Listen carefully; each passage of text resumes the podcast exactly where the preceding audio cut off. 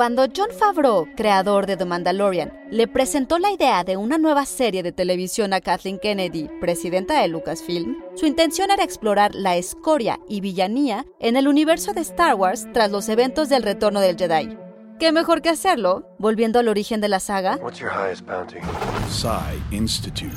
Masterpiece, Your Life. El western y el cine de samuráis tienen mucho en común Ambos géneros son importantes para las culturas de sus países de origen, y en ambos es común el personaje del lobo solitario, un forajido o un ronin, un samurái sin amo en el Japón feudal.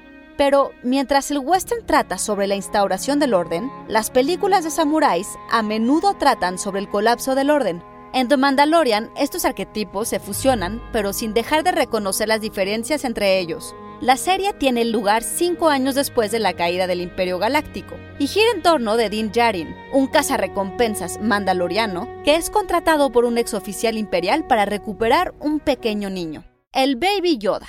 Bueno, no se llama Baby Yoda, pero el punto es que Din elige proteger al niño, una premisa que recuerda cintas como Shogun Assassin y la serie de Lobo Solitario y su cachorro, que a su vez son adaptaciones del popular manga escrito por Katsue Koike y en el que un Ronin deambula por la campiña japonesa viviendo aventuras con su hijo de tres años, Daigoro.